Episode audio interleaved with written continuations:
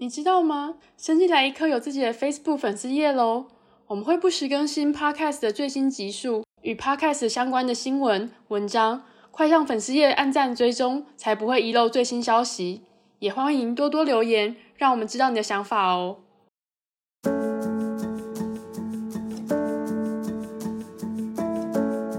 对，那你可能觉得一个多一个沟通频道没什么大不了，但是对于身体瘫痪的人来说，这可能就是他们唯一一个跟外界沟通的管道。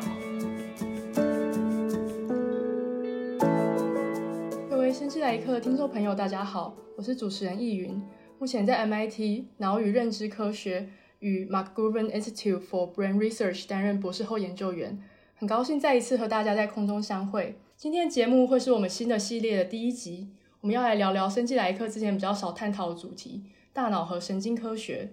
我一直很期待这一系列的访问，主要有几个原因。第一个就是因为我自己就是做这个领域，然后从奥巴马二零一三年 Brain Initiative 之后，神经科学一直都是非常热门的主题。美国政府希望借由这样的资金，像是解码基因地区一样，我们也能解码脑与神经系统。很多科学家认为，如果我们可以了解癌症的机制，那有一天我们一定也可以了解大脑还有各种精神疾病、神经退化疾病是怎么运作的。然后利用分子蛋白质或基因疗法的方式进行治疗，这样的热门不仅只是在学术界。近年来，阿兹海默症的新药通过了 FDA，再加上大家都知道的钢铁人 Elon Musk，他也创立一家公司 Neuralinks，然后来做脑机界面，所以让大家对大脑、神经科学等相关领域产生了浓厚的兴趣。今天我们来探讨的主题就是和 Neuralinks 非常相关的领域——脑机界面。讨论我们如何借由读取大脑的神经电讯号去控制机器或是电脑。除此之外，我个人对这个主题有更深的感情。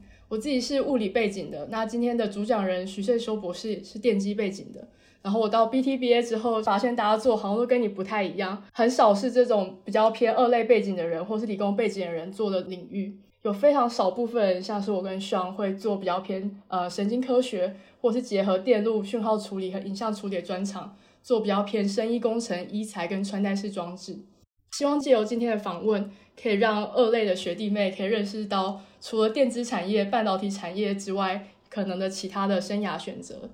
那今天我们很荣幸邀请到我认识非常多年的朋友上，呃，徐胜修博士来跟大家介绍脑机界面和他怎么从电机领域走到脑机界面的研究和产业。那徐胜修博士毕业于台大电机系。到 UCSD 加州大学圣地亚哥分校就读生物工程的博士和博士后，之后加入了 Google X Moonshoot Factory 担任 Research Scientist，然后成为一家新创公司 Next Sense 的创始成员，目前是另一家新创公司 Arctop 的 Director of Data Science。尚真的非常优秀，一路开挂，真的就是我认识里面跟我差不多年纪的人，应该很少人在这个年纪就已经做到 Director 这个职位，所以今天真的非常荣幸可以邀请到尚。那除了在脑机界面的成就外尚自己也是一个作家，发表了很多篇文章，包括在 Investigator、Case、Take Orange，还有换日线，还有一个自己关于出国念博士班的 blog 跟电子书，激励了很多想出国念书、想走生医工程的学弟妹。那我们让我们来欢迎 Sean。嗨，大家好，我是 Sean 许胜修，很高兴来来这边分享我的这个所见所闻。先谢谢易宇跟 BTB 的邀请。觉得很开心，可以来分享大脑跟神经科学这个主题。对，尤其是脑机界面这个有点悬的领域。对，那我自己参加这 SoCal TBA Southern California TBA 的活动时候，很少碰到相关领域的人。对，希望借由这个专题，可以让大家多多认识。那能不能请上跟大家介绍一下什么是 Brain Computer Interface 脑机界面？就我个人对脑机界面的理解还蛮浅薄的，应该跟很多观众一样，就是一方面是从 Elon Musk 的 Neuralink 上听过，呃，用脑波去控制电脑。那有些观众可能会看过有本书，就是在台湾还蛮红的一个科普书，叫做《念力与读心术：脑机界面的发展与限制》。是 Marguerite Nicolalès 写的，然后其中一个 Marguerite Nicolalès 做过还蛮有趣的事情，是他从美国北卡罗来纳州的猴子的电讯号传输到日本，去控制在太平洋另外一端的猴子的手的运动，让北卡猴子想要做什么动作，日本猴子就会被做什么动作。那不知道上对这些例子有什么样的想法呢？其实你已经比一般人知道多很多关于脑机界面的事情了。对，那。呃，我通常我身边的朋友第一次听到脑机界面，他们第一个反应的确就是这个 Elon Musk 的 Neuralink 公司。对，那其实网络上可以查影片，Neuralink monkeys，对，就看到这个他们在猴子大脑埋入一个大概硬币大小的装置，然后可以让猴子用那个意念操控荧幕上的滑鼠移动，然后就可以来呃玩游戏啊，或是可以打字。那接下来我常被问到的问题就是脑机界面，那脑机界面可以知道我在想什么吗？对，那我可以用它来对划手机、开车，那就就天马行空的问题。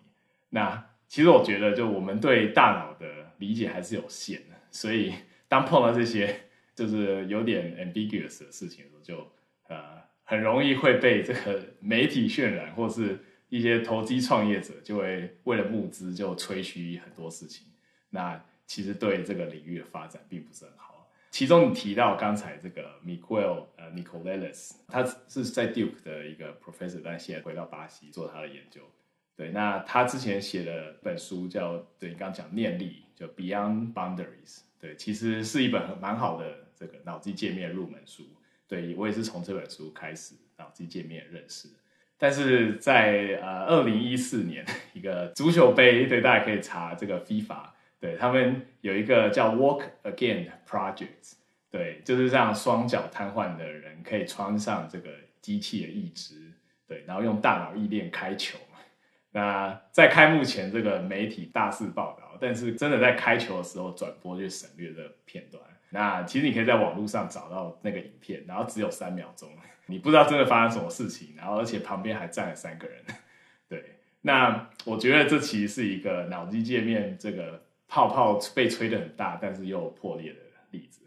那自己在这个领域，对于这些例子是看得有点难过。就是脑机界面有它的潜力跟它的发展前景嘛，可是如果被拿来这种消费或是这个错误的宣传的话，可能会反而让大众会有一种过高期待，就是过度伤害。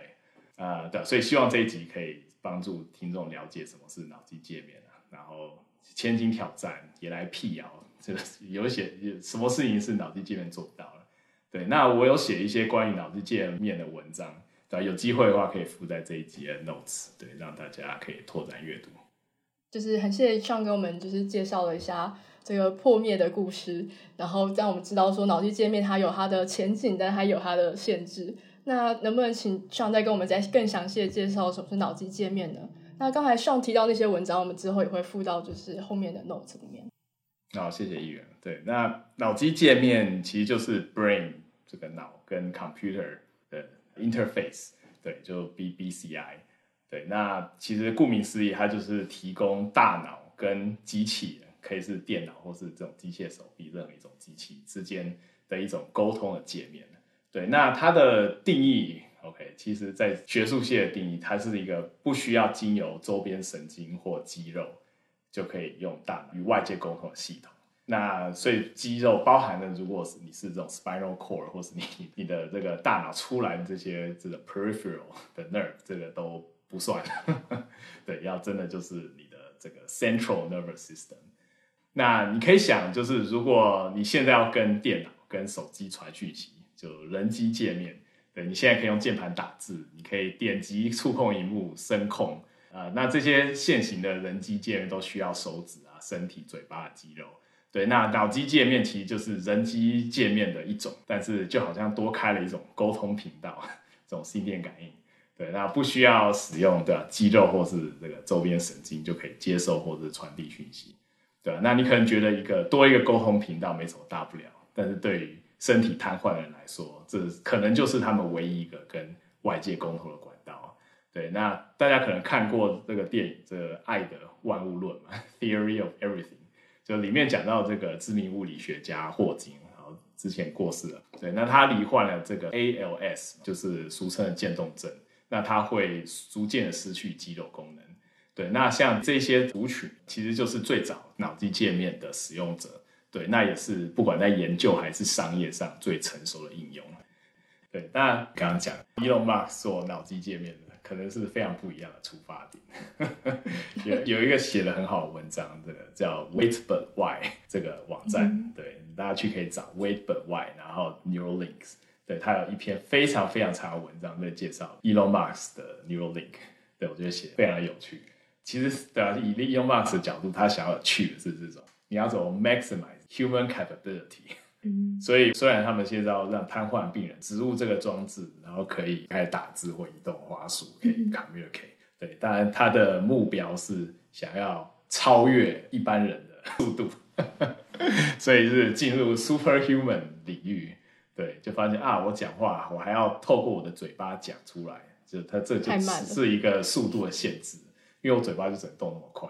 对，嗯、那如果可以 brain to brain，或是直接 brain to computer。可以扩大这个 bandwidth，你就变 superhuman，那你就可以做到更多的事情。啊，anyway，所以可见每个人都有不同的出发点。Elon Musk 的出发点跟别人都比较不一样一点。对，嗯，我们可以来简单的讲一下，就是脑机界面如何达到大脑跟外界沟通，或者电电脑沟通。对，那脑机界面，呃，我通常把它想成是这分成三个 components。对，那第一个是 sensing，就是你怎么。侦测、收集这个大脑的活动，对，然后第二个是 decoding，拿到这些讯号之后，你怎么了解、处理、结义这个讯号？对，那第三个就是 application，你了解这件事情之后，你要怎么做反馈，或是拿去做操控？嗯，其实它就对应了这个 perception，就是 comprehension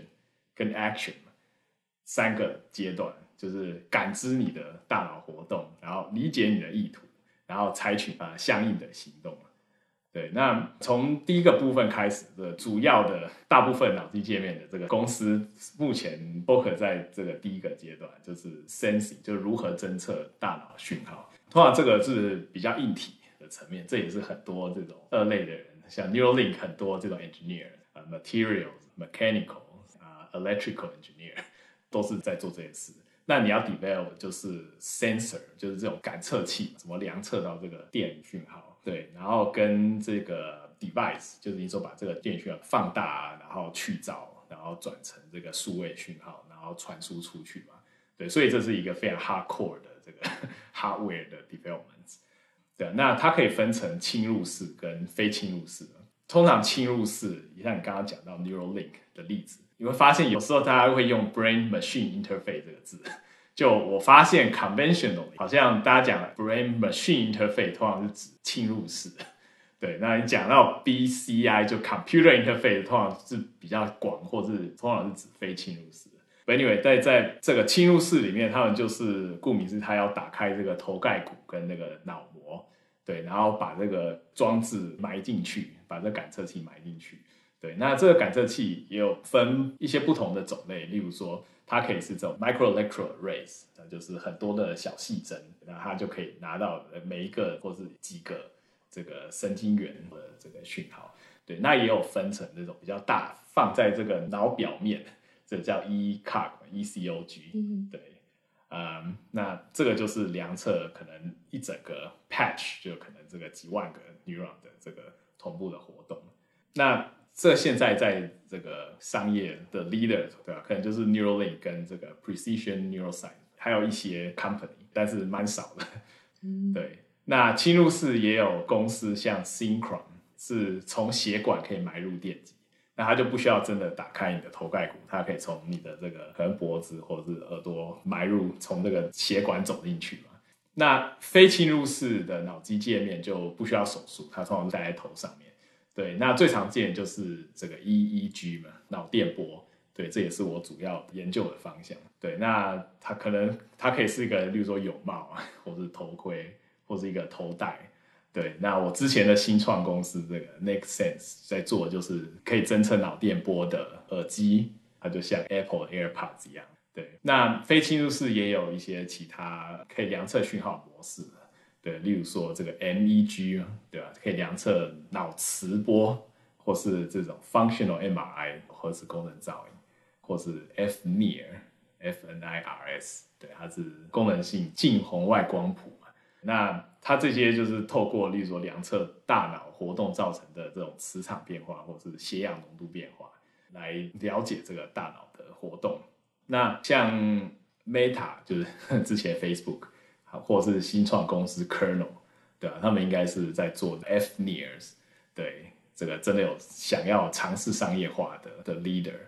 对。那另外有趣的是，其实，在讲脑机界面，通常大家也会提到这个叫 Neurotech，或是在这个 Neurotech 这个产业里面，对，其实很多人指的就是在 develop 这些硬体，因为你怎么让它做的舒适，然后 low cost，这才是一个很大的 challenge。呃，那第二个部分是如何解读大脑讯号啊？这就包含这个软体跟算法。对，那这主要是我的研究跟我们现在公司 RTop 的产品嘛，这我之后可以再深入介绍。然后，对第三个部分，这个怎么提供这个价值？我觉得这是现在脑机界面最困难的地方。就我的手啊，这个脚好好的，这都可以控制，我干嘛要用我的脑去控制一样东西？又不是那么准确，反应那么快。对，那这我们在后面 先卖个关子，在后面提到我们这个公司跟这个之后发展方向的时候，再跟大家细聊。谢谢上精彩的介绍，我相信观众现在应该对脑机界面是什么比较有概念。然后我也从上介绍中了解到，原来 brain machine interface 跟 brain computer interface 是稍微不太一样的东西。我一直以为他们是 interchangeable idea 这样。然后，那我们就是听完脑机界面是什么之后，我们想要拉回去聊聊 Sean 是怎么进到这个领域的。因为在台湾念电机的人，应该很多人会到电子产业或者是半导体产业。念了二类之后，又想要跨回生意领域的人，应该不是真的那么多。那我们想要问看，Sean 当初是怎么决定想要去念生物工程，然后又是什么让你对脑机界面产生兴趣呢？这是个有趣的问题啊！的确，我那时候在那个 电机系这个搓汤圆大会的时候，就发现 这个可能只只有非常非常少的人选这个生意工程组。对对，那我觉得不知道是不是有一种反骨心态，就觉得 越热门的地方我越不想去了。对啊，就觉得多少有点这样，就觉得自己可能产生的影响有限，对，或是对一些真的困难的问题，自己比较兴趣。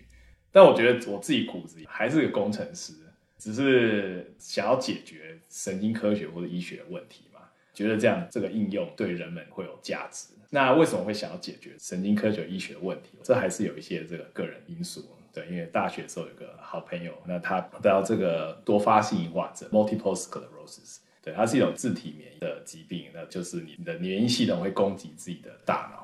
对，然后就会在不同的地方产生一些这种结痂组织，那就看是攻击到哪一个部位，那个部位就会可能暂时失去功能。例如说，你突然就左半边的这个肌肉没办法用。对，或是你突然右边眼睛就看不见，那对啊，我就觉得呃，发现说这种神经疾病，因为我们对大脑了解还是很少，所以得到这些疾病真的现在只能叫 manage，没有办法 cure。然后你只要家里有一个成员这样子，那我相信可能有一些有一些人或是你们的朋友的家人，对，尤其老人，如果是失智或什么。你会发现，其实受这疾病所苦的家人，其实整个家都会受到很大的影响。对，那当然对这个病人本身也是非常非常大的打击嘛。对，所以可能有这样子的例子，让自己觉得这是一个从个人角度跟个人价值的出发来看，是一个很有意义的问题。那对啊，所以因为这样，我大三的时候去中医院生医所做专题研究，我就选了这个、嗯、这个生物医学领域嘛。对，那那时候在做这个 MRI 血管造影，嗯、然后那时候就是对拿老鼠。做这个血管造影，然后要学一些动老鼠手术啊，要打显影剂啊。对，在这个经验呢，倒是让我发现了这个我不喜欢做什么。对，例如说，我那时候要动老鼠手术，这个我一开始啊是要哎把他的这个血管剪三分之一，然后插这个管进去打显影剂。那时候这个我还可以，对。但是我下一个要学的手术就是你要牺牲这只老鼠，要剪掉它的头。对，因为你要你要把它的这个血管 freeze 起来，你才可以验证你的血管造影技术。然后我就发现我无法，我实在是无法做这件事情。然后这就让我觉得，嗯，我可能还是比较适合做这种认知科学或是人的研究，动物不行。对，那另外一个认知是，对，我那时候在操作这 MRI 机器，对，然后它可能是每三十分钟要扫一次或什么。对，然后我就发现，在这种这样操作仪器的这种时间会被切的碎片化，对，那我无法在这种环境下工作，对，我必须要有一个长时间的专心的工作，对，所以我就觉得 wet lab 不行，我只能做 dry lab，所以这些探索倒没有真的说啊找到脑机界面什么，它就让我发现我不喜欢做什么事。对，所以那时候就虽然选这个生医工程，但是删去上面的条件之后，就发现所剩的选择其实没有很多。对，然后那时候到 UCSD 这个念博班，在 rotate 这个三个实验室的时候，就刚好碰到之前的 PhD 的老板，然后就觉得，哎，脑机界面刚好结合自己的这种诶讯号处理啊，这个工程背景，然后又是应用在生意领域上面，对，所以就朝这条路走下去。嗯，啊，很谢谢 Sean 分享。对，而且就是刚才他提到，就是他朋友的故事，真的是蛮感人的。我觉得或多或少想要做生意领域，很大一部分人应该就是想要，就是对这社会有些影响，然后可以帮助一些生病的人，然后获得一些治疗，不管是借由比较是理工科的方式，像是脑机界面，或者是就是比较传统生物化学的方式，然后让他们可以生活或者改善，然后甚至可以改善一个家庭的状况。然后另外一方面，我觉得我很同意，就是很多时候其实你也不知道你自己要做什么，就是把不喜欢做的东西删掉，那时候剩下就是你想要做的部分。那你可以跟我聊聊看，就是在博班的时候做研究吗？在我的博班，其实我觉得我算蛮幸运，就是从博班开始做研究，就是脑机界面，然后到现在第三份 job 就还在做类似的领域。其实不多人在博士。毕业之后还是可以继续做你在博班做的研究，对，那我在博班做的这个脑机界面，其实就很多想要解决把脑机界面拿到现实场景中的挑战。对，那其实第一个最大挑战就是这种杂讯，对，尤其是我们做这种非侵入式这种脑电波，你这个戴在头外面，我的讲法就好像是，如果你的大脑是一个这个棒球场，然后里面的观众都是这个神经元的。那脑电波量到就是你站在棒球场外面听到的声音嘛？对，那 OK，你可以听到里面棒球的可能广播啊，或是观众欢呼啊，或是观众在唱歌。某一些时候你可以听到声音，可以分出啊，里面好像发生什么事，哎，好像得分了，有人全垒打。对，但是很多时候你也不知道里面到底发生什么事情，对或者没有办法这么的精确的知道发生什么事。对，那。更不要说，就是你会听到非常多在这个球场外的声音，对。那这个脑机界面在现实中其实也碰到很多这种问题，就是这种环境造成影响，对。然后你在动的时候，例如说我在走路的时候，你讲应该戴个脑波帽子啊，对，你的这个感测器原本是贴在皮肤上，但你每一移动，它这个接触就会改变，突然就跳了一下，他就离开了。那这样子对于两侧电讯号是有非常大的干扰。对，所以现在在这个做这个脑机界面还是很难解决类似这种运动造成的对讯号的 disruption。那对啊，怎么解决这个问题？就是我的 PhD 的其中一个 focus。对，那都是讯号处理跟这个演算法方面的嘛。对，那另外一个我的博班的重点是在看我们有办法这个解译大脑的状态到什么程度。对，尤其是我对于一些比较 higher level 的状态比较有兴趣。对，就很多传统的 BCI 的研究，专注在，比如说给你一些刺激，一些视觉刺激、声音刺激，看你有什么反应，或者做一些这个认知的这种 test，然后看你有什么反应，都是因为要非常准确控制。对啊，但是我有兴趣的是说啊，例如说我们在想象不同的情绪的时候，你可以分得出来大脑有什么差别吗？对。那你的差别跟我的差别有什么不一样？那你在这个开车想睡觉的时候，对，我没有办法知道你什么时候想睡觉。那你那时候碰到一些这个 突发的事件的时候，你有办法反应？对，嗯，所以我的博班第二个部分就是在做你怎么去开发一些这个算法，去解译这些不同的状态。那其实博班做到后来，我就发现到这个。从研究到商业化的距离，对，就是啊，例如说你 develop 这些东西，就想说啊，到时候是不是真的可以拿去商业化？对，但你就发现，对啊，例如说我那时候参加这个 BCI 的两年一度的这种大会嘛，是 BCI Society 的 meeting，对，然后那时候记得这个在 keynote speech 上面，对，就他就问说，哎，你们这些 research 有哪一些真的自己会在用自己 develop 出来的 project 或者产品，然后就发现没有人没有人在带他们自己用的东西，对，他们就只是做实验的时候会带，对，那就知道啊，那这个东西离 真的要到商业化其实还很遥远，或者说你在做研究的时候，其实你没有真的去想说商业化真正的困难在哪里，对吧？所以这也是 motivate 我从学术界转到业界的一个动机。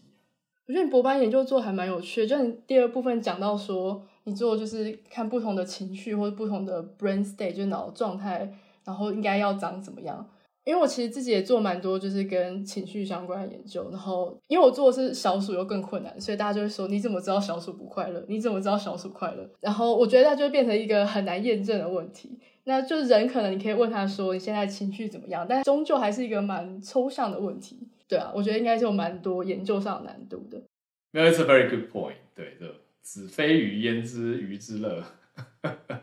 呃。我们在人的这个行为，人的研究上也是一样的问题，就是即使你说啊、呃，你快乐吗？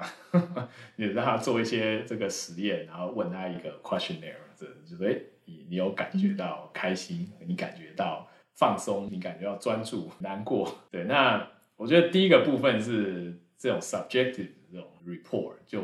不一定准确，就是。可能是 emotion 这种东西，其实不一定大家都有一个非常强烈的这个 awareness，对，这也有一些 culture influence。对，那再来是你的这个 awareness 可能会随时间改变，就今天问我跟我明天问我，嗯，就不一样。对，那我的 快乐跟你的快乐可能也不一样，所以这个都是在做这些研究很困难的地方。对，但是我我博班做的这个这个研究的。我觉得重点就是我的我的这个模型是叫什么啊？Supervised，就是我不知道你实际上到底在想什么样的情绪，然后我只是告诉你说，哎，你的这一段的讯号跟你那一段的讯号看起来不一样，对，然后我们再去看说，哎，到底哪里不一样？哦，第一个是我们发现这样子分出来，我可以再去事后用我的 label 去验证，对，你就发现，哎，真的这一段不一样的，就是你在做你在想象啊，比如说。开心，或是在想象这个生气的情绪，对，然后我们再去看去哪里不一样，然后就发现它其实是非常多的地方，比如说你可能是你的这种视觉的脑区啊，或是听觉的脑区，就是你可能在想象的情绪的时候，不是只是情绪本身，它可能还有你的记忆跟你的这一些场景啊，就是是一整个 experience。对，所以这为什么说你的快乐跟我们的快不一样？因为我们在想象快乐的时候，可能是想象完全不一样的东西。所以这也造成了，其实很多公司想要 tackle 这个情绪 decoding，但非常非常困难。对，我觉得就是这个原因。但是我觉得有一些 opportunity。但我觉得光可以就是 blindly 的，可以分别出不同的 state 这件事情就蛮厉害。虽然你可能 label 不一定是准的，但你至少可以知道这个 state 跟那个 state 是不一样的。这件事情本身就还蛮酷的。那你之后就是去了，就是 Google X 担任 research scientist，然后这是一个大家都不是很清楚在做什么的一个神秘的机构，可以跟大家介绍一下这个神秘的机构吗？其其实这真的是蛮有趣的经验的，我觉得说真的，我去 Google X 之前真的还还没有听过 Google X，我还记得我那时候老板给我一个名片，上面就写一个 X.com，然后想说哇，哪个公司这么秋叫自己 X？好，但现在有。有另外一个 X，呃、uh,，Anyway，我觉得 Google X 是一个非常非常有趣的存在。它其实是以 Google 以其中一个 Co-founder 这个呃、uh, Sergey Brin 他创立，好像二零一零年。嗯，对。那他其实是想要让 Google 虽然长成一个大公司，但你怎么保留一些创新、快速发展、快速失败、快速迭代的这种文化？对，所以他就成立了这个。在 Google 底下的一个子公司呢，对吧？像 Google 就是 Alphabet，它底下有很多 bets，、嗯、就是那些字。嗯，是 X 就是 X。对 X 对，那像 Verily 或是对、嗯、这个是 Google Search，可能就是不一样的这个 bet。对，那 Google X 像如果讲 Waymo，像这种自驾车，或是 Google Glass，、嗯、对，或是他们 Google 有做这个热气球网路，那这些其实都是 Google X 里面出来的 projects。对，那它其实是个蛮独特的存在，这样用大公司的资源，但是它的运行基本上就是就新创的孵化器。对，那里面其实是非常非常多的这个新创团队。我觉得最有趣的是，它一开始都从非常小的，它其实就有点 simulate 这个从 startup 从这个小的，一轮一轮变大上去，对，然后它每一轮呢就会砍掉一个比例的团队，然后这些被砍掉的人哦，你可以选择到 Google 其他的地方，或者说你就再找下一个团队，然后你一直砍到最后，你可以毕业，毕业就是哦，你就可以哎自己出去募资，然后自己出去成立公司，像 Waymo 那种就自己出去，但后来被买回来，呃，那。另外一个有趣的特点是，我觉得 Google X 可能是真的是靠了 brand name 嘛，其实吸引可以吸引到非常厉害的人，对，所以对我来说，我觉得 impact 最强烈就是你在那边做 project，对，那当然他们说只解决叫 ten x 的 problem，就是如果这件事情只是 improve 这种二十三十 percent of current things，那他们不做，对，他们 problem 一定要是改善至少十倍这样现在的问题。数量级上对，所以一定是从对，而且一定是从 problem 出发，不是说我 develop 什么东西再去看这个东西有什么用处。嗯、对，那他们从 problem 出发，然后也有是这种很大的 problem，所以才叫 Moonshot Factory，就是一定是叫 Moonshot Project，对，这种射月计划。对，那在这种 OK 问题出发，对，那接下来他们找人的时候，基本上就是非常精简，但是你就会碰到各个领域顶尖的人啊。像我们那时候，我们 team 里面有 project spin off 变成这个之后的新创公司。呃，我们做这个 E G sensing earbuds 耳机，对，那时候可能需要就一个 hardware engineer，对，但是就是一个超级资深的，可能就是做那种小晶片、小装置 specialized engineer，对，你可能这个世界上没有几个像这样子的人，或是说啊，在要做 clinical 的 application，对，那你可能就可以找到这个非常有经验的 run clinical 人。所以就是一个有点像说 expert team，然后大家都在一起，就想说怎么利用我们的资源，你的 networks，把这个事情很快的 de-risk。啊，这个可以讲很久，但是我觉得这样子的文化，我觉得真的蛮特殊的，对吧？你怎么样去 identify 这些射月计划，就是 ambitious 的计划，然后你怎么样找你的 team，对，然后你怎么样快速的试错，那 Google X 有一整套文化来鼓励这件事情。所以我在这里面学到最多，其实是怎么样拥抱这样子的这种快速试错的文化。所以后来你成立那家公司，就是 Next Sense，就是从 Google X spin off 出去的公司吗？对对，嗯，Long story short，就是我们在那时候的 project，这应该都 public，对，就是我们那时候可能因为 COVID 就被 shut down 了，但是主要原因是 Google 要 shift direction，所以它 cut 了。多这个跟 health 相关的 projects，但是就不是因为这个 technology 不行嘛，所以那时候我们这个团队就决定自己这个 spin off 出来，这个自己募资，自己创业。其实说团队，我们那时候就只有五个人 出来，对，也是一个蛮有趣的经验，就是从投之前开始 一个新创公司。我觉得这真的还蛮酷的，就是从孵化器开始，然后到真的自己出来，然后变成一家新创。这真的是一个蛮酷的过程。那你可以跟我们多聊聊看这个 startup 的过程，还有加州这种 startup 的文化吗？对，其实从来没有想过呵呵 自己会待在 startup 嘛，就是在念 PhD 的时候想说啊，应该就是个 professor。你要说我现在在第二个 startup 的，就呵呵 可能那时候不会相信。所以很多我觉得 startup 是个机缘。以我们这之前这个 NextSense 的例子。其实它是一个很典型的戏股有 VC funding 的 startup，就是你从中子轮开始，对，你就去各个 VC，就 VC 就是这种这个 venture capital 投资者，对啊，那你拿的这些 funding 都是这些 VC 的钱，然后你每一轮募资之后，对啊，你就想办法达到里程碑，然后达到里程碑之后，你的目的就是在募下一轮，然后你就有更多的资源做更多的事情，达到更大里程碑。所以我觉得这种 VC funding 的，尤其在戏谷的新创公司，有蛮多的文化是这样子，就是他们讲求这种吹泡泡，一直吹大，对吧？相比之下，像我之前博班的实验室的老板也有创业经验，可是他拿的就是很多可能 government 或是一些 institute 的 grants，对，那有一些 grants 让你可以出去呃鼓励学术界的。教授或是这个学生出去创业，像这种 SBIR，对，那这种的 funding 就很不一样，因为 government 这种 funding 通常叫 non-dilutive funding，就是它不会要你的股份，甚至对于一些回报也是蛮松的，所以等于说是给你 free money 去 develop 你的公司，那这样就可以让你专注把你产品先做出来嘛，然后再拿去市场。嗯、可是呃，这种 VC funding 对很多是种子轮，你不需要任何东西，就一张嘴 就可以募到好几个 million。那我们的 case 其实算比较好，是因为其实 Google 之前是 invest 在这个 project 上蛮多时间跟、嗯、跟这个资本。对，所以我们已经有一些 technology develop 出来，对，所以那时候虽然在 pandemic，但是募资也还算顺利。那后来是怎么样促使你就是到了现在的公司，然后这样的转折是怎么样子？然后还有可以跟我们讲一下你现在公司大概是做什么吗？对，我觉得在 Nexxen 看到矽谷这种 VC funded 的公司的文化，对，其实是蛮大开眼界的。那当然，这个快速迭代。就是用更多的钱去塞越来越大的洞的一个风险，就是当你的钱突然干涸的时候，例如说去年的时候，不知道大家记不记得矽谷 Silicon Valley Bank SVB 的事件嘛？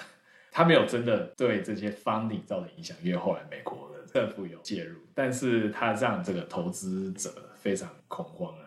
对，所以很多钱就不敢投出去。那当然还有整个这个景气的这个变化。但是在那个之后，你会发现在这个 VC 这种风呃风险投资的圈子里面，突然 funding 就干掉了。那很多公司就是你是依赖，你是 project，你会有新的 funding，或你可以募到下一轮，用这样方式去招人啊，或者开发你的产品。对，那当你的这个资金突然断掉的话，很容易陷入危机。对，那有些倒闭或者是裁员之类的。对，那我们之前公司就是碰到这样的 challenge，我倒不觉得是对这个产品没有机会，只是我们之前做的这个 earbuds，它的目标是医疗的应用，这之后可以再聊。那在医疗应用就有点像 medical device，那它的这个周期就是非常长，因为你要过这种 FDA approval，所以你碰到这种资金突然断掉的话，就非常的危险。那对啊，所以那时候就因为这样就离开这个之前的公司，也是因缘际会下，这个找到了现在这个公司的这个 R-Top 呃，在贝赛 LA。我们现在这个公司之前是做 medical device 的这个 wearable，比较 hardware，比较是医疗的应用。对，那我现在做的就是纯软体跟算法。那我们公司主要产品就是这些算法的平台，就是我们可以结合别人的 device。然后 plug in 之后呢，我们就说 OK，我们可以分辨出来的一些 insights，对你，从我的讯号里面，我可以得知，例如你的专注程度啊，你的这一些部分的 emotion，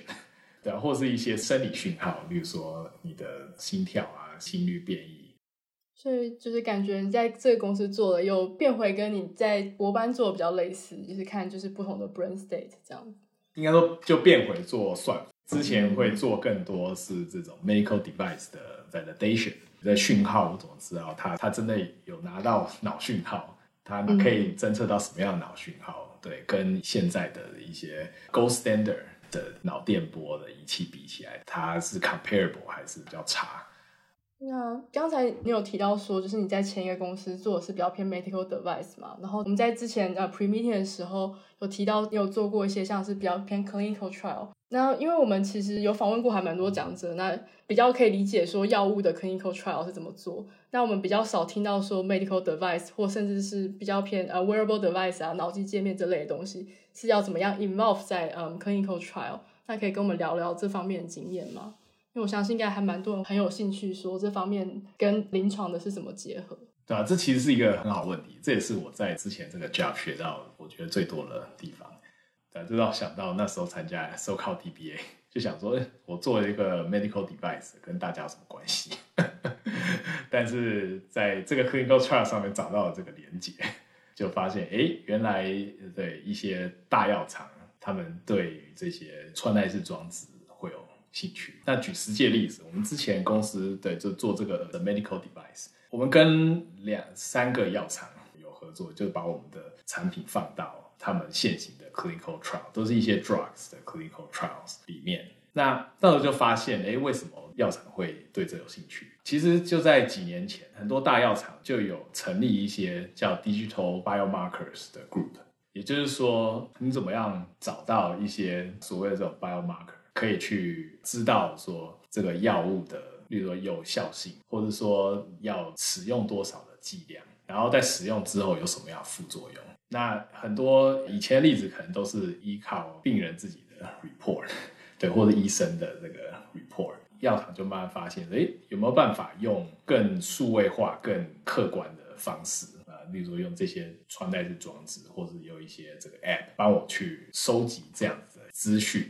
可以让我有更多的 insights。我们那时候做的 clinical trial，其中一个就是 sleep。对，那就是脑电波在睡眠里面已经是一个在临床上被当做 standard of care 的例子。但是传统上的这个睡眠的临床检验，就是你要去这个睡眠中心，然后他会给你带这个 很多这个电极的脑波帽，对，然后让你在那里面睡觉。然后你就想说，一般人就即使是正常人去那边，应该也不会睡好。可是你必须要通过这件事情，他看你的这个脑电波，才有办法诊断说你是什么样的临床疾病嘛。那再是不一定很多人都有办法去睡眠中心去做这样的事情，不管是啊，可能他附近没有医院有这样子，或者是说这太贵，他他付不起。对，所以其实非常多这种 undiagnosed 的睡眠疾病。对，那对我们那时候做这个穿戴装置，在这个临床实验。其实一开始这只能在第一期或第二期的临床实验，因为我们要先证明这个 device 它是可以跟现行的 clinical standard EEG 是至少 comparable，所以我们一开始 card 这叫做 pilot 或者 feasibility 的 study，也就是说他们进来这个睡眠中心，他们戴了这个传统的脑波帽，但是加戴了我们的这个装置，那我们事后就看说，哎。我们的这个装置拿到的讯号跟这种传统的这个讯号是不是有高度 相似性？那这就是先飞的 day，我们拿到了这个脑电波讯号是叫 non-inferior。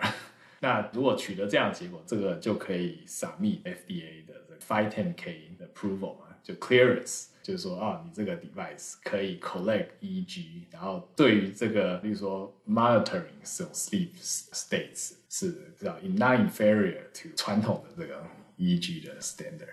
这通常就是第一步嘛。对，那接下一步在对 after 之后，你想 OK，那我拿到脑电波，但是它可以 provide 什么样更多的价值？那这其实才是它不是只是要一个 turn，它要一个 better options。对，那这些装置 better 在哪里？其实最重要就是回到刚才讲这种 digital biomarker。就是说，你有没有办法透过这些装置提供 secondary endpoint，就是在这 clinical trial 里面给药，然后看你可能不同的 group，然后看谁是不是 effective。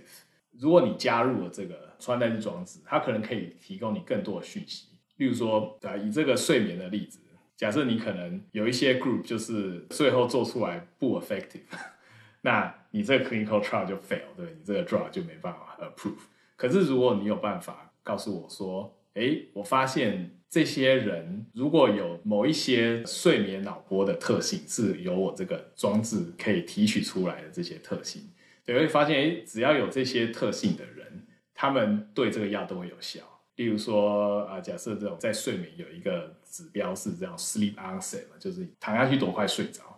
那其实太短跟太长都不好。那你可以讲说啊，如果你这个当做一个 secondary 的。biomarker，你可以看说，诶，如果发现某一些族群的人，他有这个 sleep onset 都是在某一个区间的话，诶，那这些人对这个药物会有反应。但这是例子啊，对，但你可以想象，诶，这样我就有办法说，诶，我的 drug 现在就不会 fail，对，只是说我可以跟我需要用这个装置一起卖，就这个装置变成一种 screening，那它可以让我看所以，你是不是会对这个药有用的人？那你 screen 过之后呢？我。这种 secondary biomarker 可以提高 clinical trial 的 success rate。那你可以想，就是一个 clinical trial 这么贵，如果这种 biomarker 可以提高 success rate，这是一个非常大的这个 cost saving？对，所以这也是为什么很多 pharma 对这个 digital biomarker 近年来 invest 很多的原因。那当然，这个 digital biomarker 这个只是一个例子，但你也可以用、呃，例如说手表啊。或是甚至是一个 App，让病人可以 report，或是 camera，就有各式各样子的装置。但是我们可以看到越来越多这些 technology 跟 clinical trial 的结合。那另一个方面就是，呃，它可以 provide 什么 additional value？呃，像我们这种 earbud，比起传统睡眠中心的 standard of care，你就会想象最明显就是我们就可以让更多的人可以使用，所以你可以 recruit 到更多的 patients，或者说可以变成一种 at home，他在自己家里就可以使用。对，那你就可以获得更多的数据，因为每次来 visit 都很贵。对，如果他可以在自己家里做，他可能睡得更好，可以他连续好几个晚上做这件事情啊、所以它可以帮助这个 clinical trial recruit 更多的 patients，同一个 patient 可以拿到更多的 data，那这些对于 clinical trial 的这个 success rate 都是有帮助。所以就是这种 wearable device 不是可以作为就是 pre-screening，然后其实感觉有点像是 personalized medicine，就是也许如果是这一群的人，这个药就对你有效，那如果你是另外一群的人，可能应该要用别的药，或者是你可能就不能吃这个药。那除此之外，就是它可能也可以当做一个协助诊断。就譬如说，你可能如果你每天都可以带着它的话，那你在特定的疾病发作的时候，你就可以侦测到那个讯号，然后你不需要哦发作这个疾病的时候还要跑去医院，然后希望在那个医院的时候还可以量到这个讯号，这样子。对，其实提到另外一个、嗯、对很很重要的 point，就是，比如说我们的另外一个 clinical trial 就是做这种 seizure，、嗯、就是癫痫症的 detection。那其实这就是你刚刚讲的例子，你可能在癫痫发作的时候，它是一个偶发的事件，那你也没有办法预期它什么时候发作。但是现在，如果你要被临床上检验出癫痫症的话，你必须要到医院带 EEG 或是一些这种侵入式的电极，然后必须要在那时候有癫痫发作，它才可以检验出来。所以你可以想象，有一些病人其实非常 frustrated。我在家，我就是发作，或者我的家人就知道我发作了。可是我每次去医院做这种一两个礼拜的 study，我就是没发作。所以我每次去医院，我可能去好几次，就是 undiagnosed，对吧？所以在癫痫有其实不少的 company 在做 at home 的这种 wearable 的 for seizure detection。那我们呢，我们公司也有做这样的方式。那你就可以想象，它就可以让你很长时间可以带这个装置量测到癫痫的状态，那这个 data 就可以让医生做诊断。我蛮好奇的，就是除了 pre-screening，然后还有就是可能可以做一些帮助诊断以外，它有没有办法做？譬如说像是 clinical trial 的一些 early endpoint，就是你可能看到哦，他的脑波恢复正常之后，可能就可以知道说这个药其实是有效的。有这样子的例子吗？对，yes，像 EEG 也有一个设立的 company，他们叫 event-related potential，就是我给你一个刺激，看你的反应。这个在 BCI 在脑机界面领域其实有常被使用，对，但是这是一个我觉得还蛮呃 successful 的临床上应用。对，那他们现在还在 clinical trial，但他们用在这个视觉失调症，就是 schizophrenia 的 patient group。嗯对，那他们在发现说，我给你一些这个声音跟这个影像刺激的时候，对于这些视觉失调的病人，他们对声音跟视觉的这个 input 是没有办法合在一起，没有办法像我们可以啊，是同步处理，所以他们的这个脑电波的反应其实跟正常人会不一样。那他们就把它用在这个临床实验里面，它就是，然后你可能不管是做什么样的 treatment，可能是 drug 或是一些其他的 therapy。你在做这些 treatment 的时候，他们就每隔一段时间去看你的这个脑电波对于这些刺激的反应，然后就会发现说，诶，如果这个药慢慢的有效，你的这个反应会越来越变回像正常人的样。对，所以它变成一种可以用来 quantify 你的这个 drug response 的方式。对，那这个在神经疾病特别有用，因为对于神经疾病来说，其实病人 或是医生的 report 很难 reliable。对，那必须要有这种 quantitative 的方式。对，那这种穿戴装置可以有价值，或者脑机界面 在这个临床上的应用。对啊，这部分真的还蛮酷的，因为。像思觉失调症或者是像忧郁症很多疾病，现在其实临床诊断还是你要去看医生，然后医生看你有没有什么样的症状，哦，就是你有没有就是失去动机啊，然后对本来有兴趣的事情都没有感到有兴趣啊，就是各种其实是蛮主观性的判断，你有没有可能是某种精神疾病？那如果有一些可以比较客观或者是数据上的量测，然后知道说你的疾病的进展是到哪个程度的话，那对于就是临床的试验或什么应该会有蛮多的帮助。对于想知道如何进入脑机界面领域，以及对于脑机界面的未来趋势与挑战有兴趣的朋友，敬请期待我们下一集的访谈。生技来客 Moments in Biotech 第四季由 BTBA Boston Taiwanese Biotechnology Association 制作。我们感谢国科会和驻波士顿台北经济文化办事处科技组的赞助。本季主持人有陈乃群、刘俊、许佑田、纪威佑、何义云、菲比、蔡涵婷。后制团队包含林茂然、Zoe、刘继秀、洪辉芳、林婉容、吴云云、陈君伟、罗维忠、彭韵如。宣传是罗维忠、菲比、蔡涵婷和陈范恩。视觉设计是高世廷。共同制作人是陈乃群和刘俊。我们的顾问团队包含旧吕彩仪、Margaret 魏佳音、Evan 孟宪维，还有 Rick。如果你喜欢我们的节目，欢迎到您所使用的 Podcast 平台留言，并给我们五颗星的评价。也可以到我们的脸书留言。我们下一集再见，拜拜。